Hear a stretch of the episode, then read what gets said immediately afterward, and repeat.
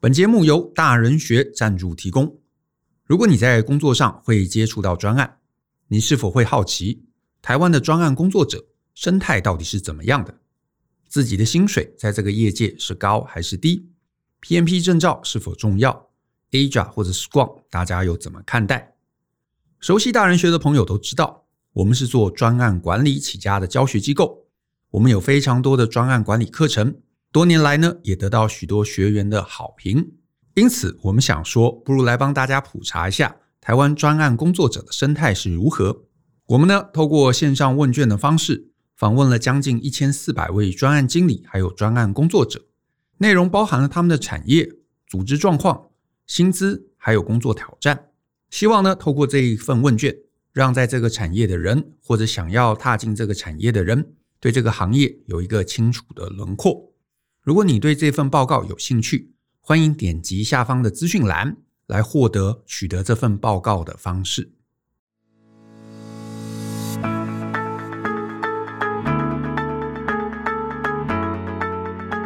欢迎收听《大人的 Small Talk》，这是大人学的线上广播节目，我是舅张国阳。大人学啊是个分享成为成熟大人必备学问的知识平台，我们长期分享职涯发展。人际沟通、个人成长、商业管理以及两性关系等等的人生议题，那欢迎大家可以多多关注。那在今天的节目中呢，我邀请到一位来宾，这位来宾呢是一位插画家，叫做百香果。那为何邀请他呢？因为他最近出了一本很有趣的绘本，叫做《台湾早餐地图》。各位听众啊，你可以想想。平常呢，你除了在家里附近的美而美或者豆浆店以外，你还知道台湾有哪些早餐吗？你可知道全台湾各地有不同的早餐美食，有不同的早餐文化吗？而百香果过去花了整整三年的时间，跑遍全台，吃了全部这些早餐，并把它们画成了一本书。那这里头啊，一定有很多有趣的故事跟见解。我们今天啊，就一起来听听吧。那请百香果先跟听众打个招呼吧。嗨，主持人好，各位听众大家好，呃，我是旅日的插画家百香果。好，那我呢想先跟你聊聊你这本书啊，《台湾早餐地图》，你能不能用三个关键词来介绍你新的这本书呢？三个关键词啊，那我觉得应该就是非常好吃，非常好吃，对，然后令人感到惊喜， ，OK 然后令人感到怀念。啊、对非常好吃。好，怎么说？怎么叫做非常好吃？这本书可以吃吗？这本书当然是不能吃，但是里面介绍所有台湾的早餐，是对，那所以说是非常好吃， OK，非常好吃。好，那你刚刚说第二个关键词是什么？令人惊喜。令人惊喜。好，为什么是这样子？因为比方说，我是在台北市长大的，那我并不知道说台北市以外县市的人的早餐文化习惯跟我不一样，嗯，对，所以我觉得这个部分就是令人惊喜的部分。是真，我我我是我就先岔题聊啊，这有有到这么不一样吗？因为我其实我也是台北长大的啊，我也呃，我几乎很少去中南部，我大部大部分可能因为工作去中南部，也都是一天来回那种，搭高铁然后去那边工作完，然后就回来。最熟整个中南部我最熟的地方大概就是高铁站，台中站、台南站、左营站我都很熟，可是除了这个车站以外，我都不熟。所以我其实也就很好奇，到底台北以外的人早餐到底都吃什么？你说，其实让你这个觉得很惊喜，到底惊喜什么？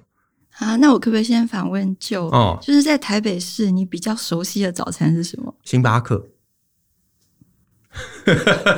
这非可能常根本时尚的对早 餐，这根本不台湾早餐，有没有？非常时尚，非常时尚。对我，我如果像我刚刚讲嘛，我如果工作去了中南部，我大概也都是在高铁站买星巴克，然后带到啊、呃因为大部分去上课，所以带到这个可能在车上啊，在计程车上就把它吃掉。所以除了星巴克以外，真的台北以外的早餐我一个都不认识。所以讲几个来让我惊讶一下。比方说，如果是台北市自己的话，像我自己就是习惯豆浆，我是豆浆哦派的，豆浆 OK，，对，但是出了台北之后，就发现说，像中南部意外的面食类当早餐很多。是对，那面食类当早餐这件事情，就已经是给我一个非常大的惊讶，因为嗯对我来讲，面食是属于中餐以后没的错，东没西嗯错，，没错。尤其对台北人来对讲，对，因为有时候对我去那个五星级饭店把费早餐，真的会有人在那边煮意面啊，我都会很很这个讶异，想说，哎，怎么会现在要煮意面？所以真的是中南部是吃这个，对，然后还有比方说像是猪血汤，哦我觉得印象中就猪血是汤是后来发现，除了台北市以外的地方，大概猪血汤是一个非常重要的早餐成员。哦，是这样子，对，所以就纯粹是汤，呃，对，就纯粹是汤，猪血汤，对。哦是当然还会搭配炒面啦，搭配什么东哦西。但是，比方说苗栗的话，就搭配水晶饺，但是还是猪血汤。水晶饺对，苗栗的早餐。 ，OK，水晶饺搭加猪血汤，对，那哦是或者是说像台中就是炒面加猪血汤。炒面加猪血汤，对，所以意外的猪血汤，我觉得很有趣，就是离开台北市之后，它是一个蛮重要的成员在早餐里哦，面。原来如此。对哎，那这个真的是我不知道的一件事情。对，那猪血汤意面以外，还有什么你觉得让你这个印象深刻？觉得哇，原来这个也在早餐中是可以出现的。我觉得比较大家熟悉应该是现在最热门的台南嘛。对对对那对对台南的话，当然就是像在台北的话，就是我们的咸粥大部分就是肉粥。对对对，对可是到对台南去之后，因为他们养殖虱目鱼，嗯所以虱目鱼在台南是很重要的产物。是那他们从早餐开始就吃虱目鱼咸粥，哦，对而且是石木鱼咸粥，整片嗯鱼肚在粥上面的咸粥非常的豪华澎湃，这样子。 OK 对，然后还有就是一样台北小孩想象不到的牛肉汤，啊，牛肉汤，哎，对我知道，好像台台南会吃温体牛肉汤嘛，对，嗯，OK，温体牛肉汤。然后比方说还有像在各县市还没有开始流行所谓的炭烤吐司之前，是台南就有一个阿嬷的炭烤三明治，在当地就很有名。哦，对，那我是很多年前去吃嘛，对然后那时候就是第一次感受到那种冲击，是因为台北生活步调很快很快，所以在台北吃早餐的习惯就是你什么都要快。没错，对，像刚就说你就是很快的买对个对星巴对克就对跑了这样子，是是是，对，就是讲求效率。那到台南去玩的时候，朋友带特地带我去吃，那真的是他们在地人很平常的早餐。是那那是我第一次看到，就是有一个人用一个小小的炭火炉，然后就这样子慢慢的帮你烘烤一份三明治，是对，然后送到你的手上。是，那我我真的第一次感受到说，哇，原来南北的生活步调差异这么大。哦，这样听起来这个很让我向往，很我我我很想去试试我看。需对我想你需要的是时间， 对对，对时时间挤一挤总是可以出来的，只是说我我其实觉得啊，为什么我想要找百香果来跟大家来聊聊今天这一集？因为我自己一直觉得啊，其实呃，早餐这件事情确实，比方说以我自己来说，它可能就是过去它就是一个吃饱。比如说啊，早上我们要去做什么事情，赶快把赶快买一些什么东西吃饱。可是我一直觉得早餐其实它是一天的开始，如果你在一个呃，比方说悠闲的状态中，你可以慢慢的享用一顿早餐，你可以融入当地的文化，你可以感受到那整个人文的氛围，我觉得那是很棒的一件事。可是其实我们平常在台北生活，是真的非常非常忙，所以早餐就只是就是赶快填饱肚子，然后赶快去工作，然后中午甚至都吃的很随便，对不对？那我是觉得这个生活本身其实也不健康啦。就是呃工作嘛，有时候没办法。可是如果呃假日我们有机会，对吧？可以去呃中部、南部找一个地方，很悠闲的吃一顿 maybe 两个小时、三个小时的早餐，然后感受感受当地的这个人文的这个风土民情，我觉得这会是很棒的一件事。所以我也就很希望说，透过这个百香果跟我们大家的一个介绍，甚至我们大家自己啊去买这本早这个台湾早餐地图，我们可以从里头找到一些，你知道，可以找回一点我们的这个生活步调。那我觉得一定会是很棒的一件事。所以拉回来，百香果还有没有什么你觉得我们好？就我啦，就我啦，值得应该去体验体验。有没有什么印象你很深刻的，觉得我应该要去试试看的像刚刚提到，可能如果说台南来讲，就是牛肉汤嘛，啊？牛肉汤，对啊。那比方说，如果是，啊，对这个我有听人家讲过，好像什么四五点就就就有就可以吃了。哦，对，其实离开台北市以外的其他县市啊，早餐是是真的是时间是有一段的。比方说，嗯他们都是四五点就开始营业，是然后呃热门的热门应该说是现在，但是因为以前的生活习惯，其实他们的早餐大概十点以前就结束了。哦，对，不像台北，甚至对还对对因为生活习惯不同，台北人还开始延伸到一个早午餐。没，错，早午餐，嗯因为大家嗯假日会睡比较晚，对早午餐可以吃到两点，对甚至有些对店可以吃到四点，直接变下午茶。对，直接变下午茶，是对对啊，那像说，如果其他，如果你真的时间没有办法到中南部去的话，那我也会觉得说，哎诶，那像呃桃园啊，啊。如桃果园，刚好桃园有什么有趣的桃园的话，因为新住民朋友比较多，啊？米粉是不是不是米粉呐、啊？是吗？ 就是因为新住民朋友比较多，嗯所以桃园的中立有一个中正市场。 OK， 对，那嗯，桃园就是后来我资料这样看下来，我觉得它刚好现在大家没办法出国嘛，对对，那桃园就是因为刚刚我提到新住民朋友比较多，所以它的异国的风味早餐哦，是有的。是对，所以刚好大家现在就是在台湾旅行嘛。是对，那我觉得如果去桃园也可以去品尝一下，就是有异国风味的早餐，哦。比方说那异国风味的早餐像是什么东西？比方说呃有越南法国面包啦，哦，越南法国面包，对，嗯，然后还有像是云南甩饼啦，云南甩饼然在后啊或者是对在在桃园，对对对，然后或者是云南的米干，哦，对他们真的就是一大早，就是那边就是当早餐在吃是这样子，这对是在市场对，是在那种传统的市场里面，所以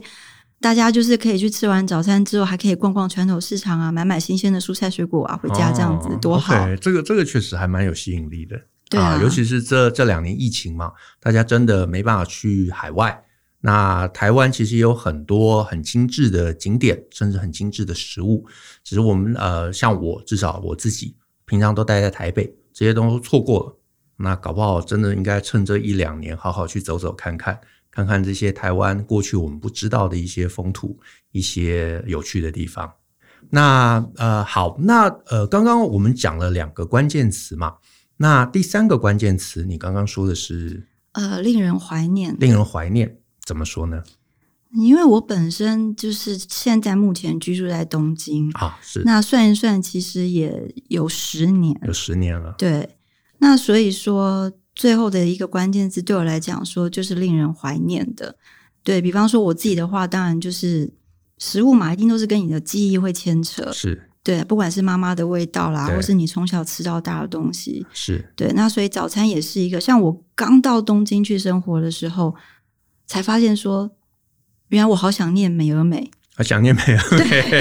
很想，而也想念那个豆浆店。是对，因为就是以前你就会觉得这是你的生活，对对你没有任何的想法，是，然后每天早上出门，大家都在你的眼前。没错对，那但是等到你出国之后，才发现原来你最想念的是这些东西。哦。对，我我我理解，我完全理解，因为我自己之前也在加拿大住了大概八年的时间。嗯那刚出去的时候，确实就会很想念台湾的某些你知道很细微的小东西，那些东西其实就是平常你随手就是门口就有的，然后你不呃不觉得有什么很特别，可是出去之后你买不到了，你就会觉得很想念，很想念。可是就很有意思。可是后来我回台湾住到现在也又二十年了，可是那些东西我也我几乎也没有去， 你又回到星巴克，类似这样。其实人是很矛盾的，我我我确实觉得是这样，因为我那个时候出去，我也很想念那个美而美，那个吃起来有点像组合肉的那个早餐三明治， 有没有就是？台湾，而且是要一定要是台湾的美乃滋。对对对，台湾的美乃滋，然后呢就觉得哦，好有好好想念哦。可是后来回到台湾，我大概有吃了一次两次，然后接下来二十年我就再没有走进去过。 这个人好像都是这样子，结就是果你就怀念美国的星巴 克，类似这样子。好，那呃，所以怀念啊，确实这个跟呃百香果自己的这个生活状态是有很大的一个关联，因为人住在国外嘛，确实是会很想念台湾的这样的一个食物跟状态。那呃，我就好奇啊，就是说你一开始会为什么会想做这样的一个计划？哦，其实应该是说我本来就很喜欢记录食物，嗯，对，然后开始是画的，哦对手绘，手绘啊，或者是拍照啊，然后写日记。对我喜欢记录食物。嗯，那嗯，所以你平常吃的东西你都把它画下来吗？可以的话，特别是那时候，尤其是刚出国的时候，是，那因为你其实也是要透过食物去认识你到一个新的环境。嗯，对我一直觉得从食物去认识一个陌生的环境，其实是最方便、轻松的方式。嗯，对，然后所以就是会去试着去记录食物，然后去了解我所在的地方。 OK，所以你常态就会把它画下来，然后呃那个时候人住在日本嘛，然后对就觉得要呃来画台湾的食物，是因为怀念。那那时候就是应该说，呃，因为我就是平常就是也不一定说我我也会画台湾的食物，嗯或者画其他地方的食物，但是有机会就是刚好我就是让那个联经童书的是，顾问黄慧玲小姐。嗯，那在多年前让有机会，就是让她看到了我的插画，是，对，那就这样一个因缘，然后就后来到三年前哦，联经童书他们想要出这样的一个企划的时候，我很荣幸让慧玲姐她想起我的实物图，嗯对，所以她就问我要不要接受这个挑战， ，OK，对，所以其实书是这样的一个起源，是但就是平常的记录跟那个一次机会这样子， OK，我我现在想象起来，我觉得这应该是一个很大的挑战，因为呃，你你整整做了三年的时间嘛，对，那呃每一个你每一个你画出来的都是你真的吃过的，呃，我必须诚实说，真的不能够说每一个都吃过 OK 因为我其实是在，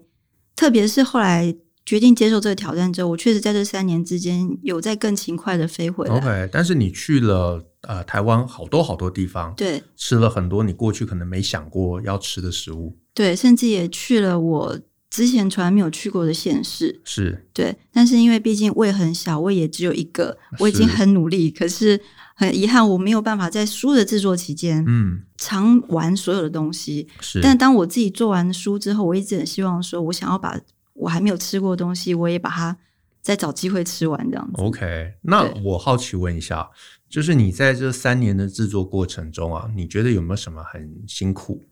或者是很有趣的这个经历？因为你真的要跑到这些地方嘛，去看看呃当地，去吃吃看食物，去了解，去跟这个实际的这个店家接触，有没有什么你觉得很辛苦、很有趣的地方？觉得辛苦的部分的话，呃，刚刚就提到，可能就是中断旅行的部分哦，其实反而不是辛苦。嗯我觉得旅行的部分对我来说，在那个整个过程当中反而是有趣的，就是我唯一放松的时刻。唯一放松的时因刻，为那是嗯因为整个制作期三年其实是对交叠的，并不 OK 是说，哎、我什么时候是收集完资料了，然后什么时候开始画画这样子。哦，是其实所有的一切是交叠在一起。是，就是有，就是可能去品尝，然后画一些东西，然后下一次，然后画的过程中，就是开始细化的过程中，可能又再去下一个地方，再去收集资料，所以它是它是重叠的它。是重叠的。嗯那其实呃，因为这本书比较应该说那个辛苦部分，是因为我觉得台湾太丰富了，是，台湾太丰富，所以其就吃实那个不完资料的量太大。嗯那在你出发去旅行之前或做这本书之前，其实前期呃做了很多资料的考据。对，那这个部分要消化是一个比较辛苦的部分，是因为资料量真的太庞大。嗯，那那你中间消化之后去旅行，反而是我跟朋友很开心的部分，哦就是说、呃我终于可以稍微休息一两个礼拜，是是然后回是到我最爱的台湾，是然后就是去贯彻吃早餐游台湾这样子。 ，OK，对，那接下来回到东京之后，又开始埋头，就是画开始图烧脑了，就是说完了，我要怎么把这些东西变成图像，是，然后要怎么，还有就是跟时间赛跑，嗯嗯，嗯对，，因为其实是它是工作，是它其实是有时间压力， ，OK，对，所以其实那时候状态就是只要回台湾就哇好开心哦放假， 然后一到东京完蛋了，我就是关在那个桌子前面，是是，然是后其实就是很痛苦的 OK 一直要完成这些东西，是，所以所以其实简单讲就是说，呃，吃本身是愉悦的，对 画是辛苦的。对，没错，哎，那这个又让我好奇了，你你会不会想要再挑战一个类似的企划？台湾的午餐地图，其实。不管是什么样的挑战，如果有机会的话，我都会愿意尝试。嗯哦，可是这对搞不好又要再花这个午餐，搞不好选择更多啊，搞不好要花个六年的时间。嗯嗯，只能够都还是只能怪说谁叫台湾这么棒？ OK，原来如此。对，那呃，我也好奇问一下，啊就是说你在这么三年的这整个经历过程中啊，你有没有呃觉得说这个台湾的早餐文化哪些地方是让你觉得很特别的？我觉得认真的开始研究之后，嗯让我觉得最感动的部分，应该就是说，啊，台湾真的，你就实质的上去感觉到说，从早餐去看，台湾其实真的是一个能够纳百川的地方。啊，那百川，对，嗯因为台湾的早餐，其实你就可以从台湾的早餐里面看到台湾人的精神啦对，台湾人的历史啦，对台湾人的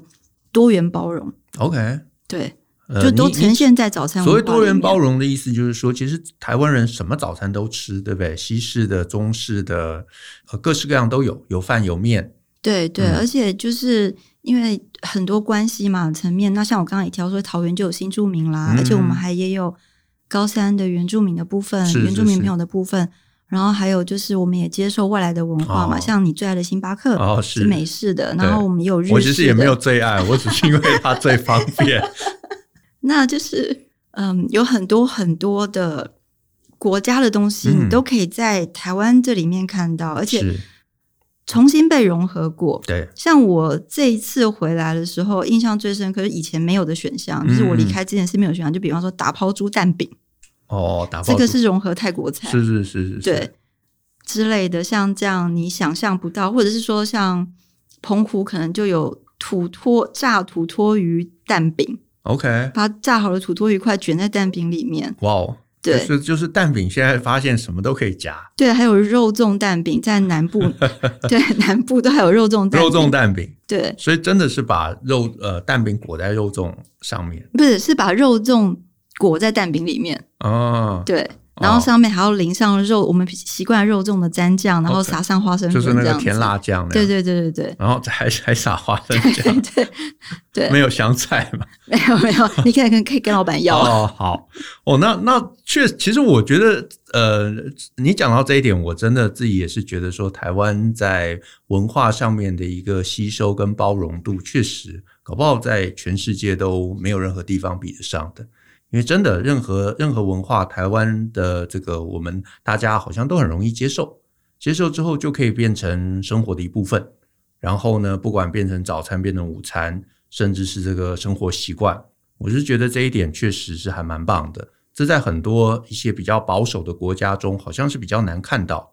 比方说，哎你在日本住了那么多年，日本的早餐到底有什么？对除了那个烤鱼跟饭，还有 Seven 的三明治以外，还有什么比较特别？嗯，对，我觉得就像刚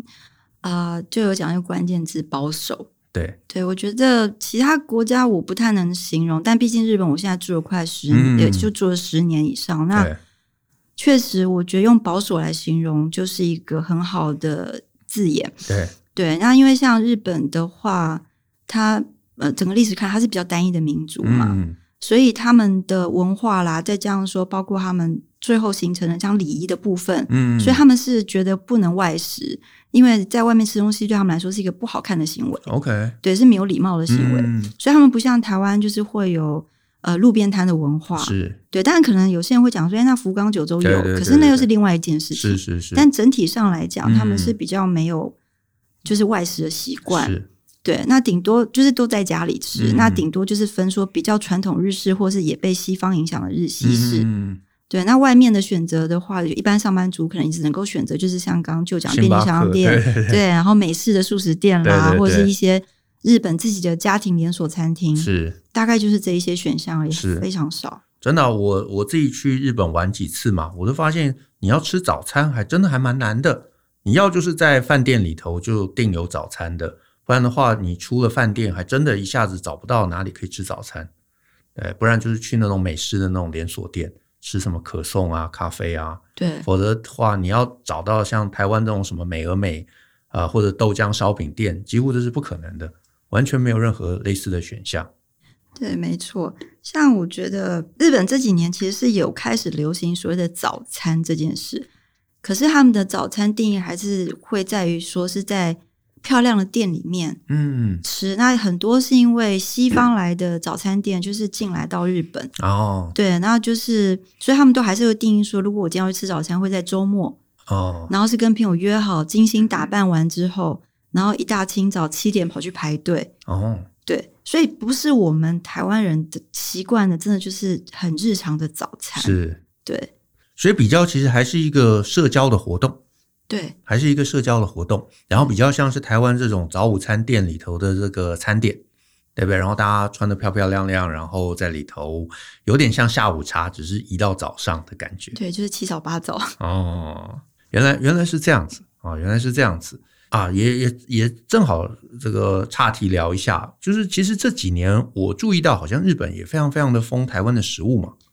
你觉得呃，最近有什么是日本人比较关注，然后台湾人会觉得哇哦，原来这个你知道很有优越感的的项目？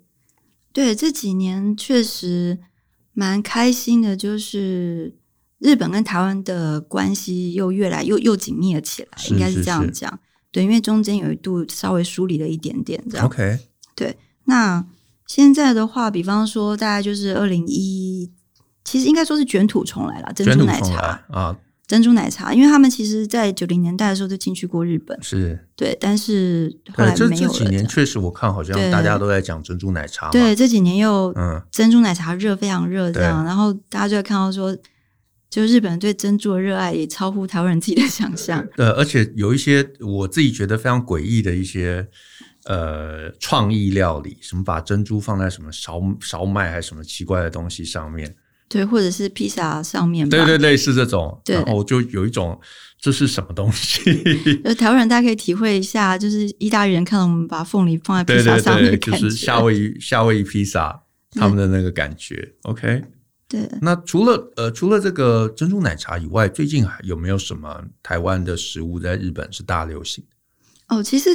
正统的，比方说台湾早餐，其实现在进去东京了，哦，真的，大概就是这两年。嗯，对，在五反田那一带有一间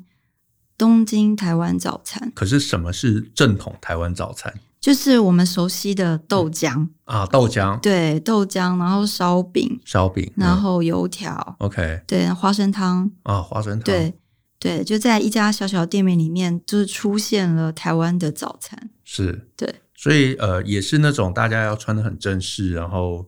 呃，去那边排队的那种早餐店嘛呃，，是的， 所以也是那种很精致的套餐。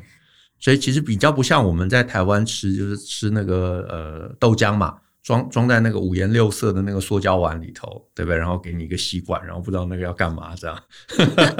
然后在那个呃烧饼放在那个也是塑胶的那个啊、呃盘子上面，就整个然后坐在那个圆桌，对不对？或者坐在板凳，但日本应该不会是这种风情，他们尽量营造那样的气氛，但事实上你到那边去之后，确实就像我们刚刚聊到，它还是属于一种社交的状态，就是它不会是一个放轻松，就是、哦、我就下楼吃我家早餐那种概念。嗯确实也是大家约好了，然后很优雅的到那边去排队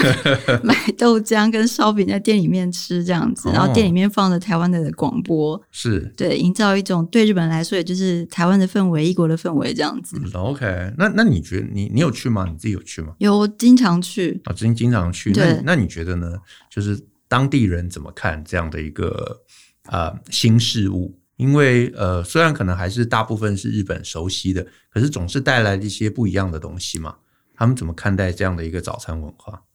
我觉得是还蛮开心说，因为其实在我自己的里面，我觉得日本是一个对于外来东西接受度没有那么高、没有那么快的国家，嗯，所以对于他们能够接受台湾的早餐这件事情，我感到非常的开心，而且非常荣幸这样子。嗯，OK，对，那我觉得蛮好的。你在店里面的氛围就是大家已经都很熟悉，去点那一些东西，然后就是坐在那里享用早餐啊，那聊天啊什么的。对，那你就已经觉得说，至少这虽然只是一间小店，就是第一间，不过它也上了各大报啊嗯什么之类的。那你就会觉得说，诶，它也融入了，开始慢慢融入，让大家更明白说台湾的文化。是对，所以你就会觉得说，就这些年的台湾热，慢慢真的开始要生根。嗯对，因为之前台湾热，你会觉得说就是一个流行到台湾去旅游，嗯，对。但是当你开始看到像早餐店这样的东西出现对之后，你会觉得说有机会开始生根了，是就像日本的饮食在台湾也有生根的感觉。嗯没对，错，没错，没错。所以你这本书应该也要再翻成日文，推到日本去，也可以帮忙这个台湾的文化再在这个日本继续扩散。我可以问一下我旁边的出版社的企划，哦，好，那出版社企划应该要想办法来安排这样的一个事情。我觉得这是一个有意义的事情，因为这本书我自己觉得，一方面可以让我们台湾人更了解台湾的文化，那他如果能够走出去，也可以让海外的一些同胞或者海外的一些你知道呃这个呃其他的这个呃国家的人，可以更了解我们台湾到底平常都在吃什么。而且我记得好像呃之前小英总统也有推这本书嘛，所以我觉得应该是今年还蛮指标的一本书，很值得看啊，很值得看。那呃呃，最后啊，那就是请百香果帮我帮我们听众推荐几个你觉得大家呃值得去试试看的，就台北市或者台北以外的早餐，因为呃，我相信其实我们的听众啊，很多人真的都跟我一样，平常很忙，也真的没有好好吃一顿早餐。那要就是你知道这个这个平常美而美拿了就走，或者是说呃他呃我们大家可能心里想的比较精致的早餐，就是去那种早午餐店，然后真的就是大家打扮的美美的，然后在那边这个吃个这个三四个小时。可是有没有什么你觉得其实是很有本土的文化的风情，然后食物本身也很很也很有特色，那值得我们这些忙碌的人啊去试试看，去开开眼界，去拓展一下认知边界的。觉得真的蛮多的、哦。就比方说，像如果是北部的话，对真的比较没有时间等北部。嗯我觉得至少桃园啊、苗栗那一对带可以去走一走，是然后去吃早餐。有没有什么值得试的？像苗栗的就是水晶饺，水水晶晶饺饺配刚刚讲猪血汤， ，OK，水晶对啊饺配猪血汤，对啊，然后或者是说像到呃到云林可以吃他们的北港面线糊啦，北港面线糊，对，或是如果有勇气的话，可以挑战青蛙汤，啊青蛙汤，对 嗯，所以青蛙是真的青蛙，对，整只它不像一般料理店，它是会把它处理过之后告诉你是田鸡，哦，对，，它真的就是叫青蛙汤，然后就是整只青蛙，哦整只青蛙，对然后放在汤里头对，，放在汤里头，是，对，然后或者是说像当然最有名就是彰化控肉饭呐、嗯，彰化空啊对，肉去饭，感受一下不一样的，然后或者是说像台南的，刚刚提到石木鱼粥、嗯，牛肉汤，或是台南最有名的饭桌菜。饭桌菜那对是什么东西啊？那是一种，如果北部人来看会误以为说好像自助餐的东西，哦，但事实上是不太一样的文化。是，对，那它其实就是该怎么说？呃，台南的一种精神吧。那这一大早你就可以到店里头去，然后跟店员阿姨寒暄啊，然后去询问说，哎，今天有什么好吃的推荐你啊？对，然后就是可以点很多的东西，就是只是你一个人，嗯，然后你就从一大早就可以去感受那种澎湃的早餐，哦，台南人的豪气。是我觉，得饭桌菜也是一个很特别的，所以它就是类似自助餐，然后你可以拿很多，就有有点类似那个台北去吃那个青州小菜那样吗？对，但是因为内容不太一样，嗯，对，因为现在是在我们用说的嘛，对所以没有画面可以想象。是但是是，对，你可以形容成像青州小菜，或者说像自助餐，嗯但事实上他们的内容的丰富度不太一样。了解，对所以就是更丰富、更澎湃的感觉。对，是就豪气。嗯，豪气。对好，那感觉应该要去试试看。对，然后像还有高雄的锅烧意面，嗯，对锅烧意面，对，因为像北部我就会没有办法去想象说，啊，原来南部的人习惯在早上吃面。嗯，。对，好啊，那呃，我们今天啊就很感谢百香果啊来我们节目中跟我们分享了这个台湾的早餐文化。那我自己觉得啊，今天在这一集的节目中啊，对我还蛮有启发的，因为呢，啊，帮我介绍了很多我过去不知道啊的这些早餐的一些可能性。那我平常就刚刚提到嘛，就很怂啊，就是吃吃星巴克或者是吃吃便利商店的这个三明治。可是啊，呃，在呃百香果今天这样的一个介绍下，我发现其实走到台北以外，有很多很多的早餐选择，而这些早餐选择啊，其实是可以悠闲的、优雅的、慢慢的享受，然后了解呃，透过食物啊。来感受在地的这个人情，还有呢这个在地的文化，那我觉得真的是一个很棒很棒的事情。台湾说起来很小，但其实也很大。因为有很多很多不同的呃呃南呃不要说南北差异啦，就是每一个地方其实都有各自呃喜欢的东西，各自的这个饮食的一个习惯。所以呢，我也真是鼓励大家，在这两年疫情的过程中，我们虽然可能很难呐、啊到海外去走走，可是其实台湾也有很多呃美丽的地方，很多好的食物，所以呢，如果可以的话，我们也到处走走，呃，买这一本《台湾早餐地图》，对不对？然后呢，看看到底有什么好东西，然后呢，帮自己安排一两天悠闲的时光，慢慢走走，慢慢吃吃啊，你搞不好也有一些不一样的感受。好，那我们今天的节目啊就到这边，谢谢大家的收听。如果你喜欢我们的节目啊，欢迎分享给亲朋好友，让我们大家一起相信、思考、勇于改变，学习成为成熟大人的必备学问吧。那我们下次见喽，拜拜。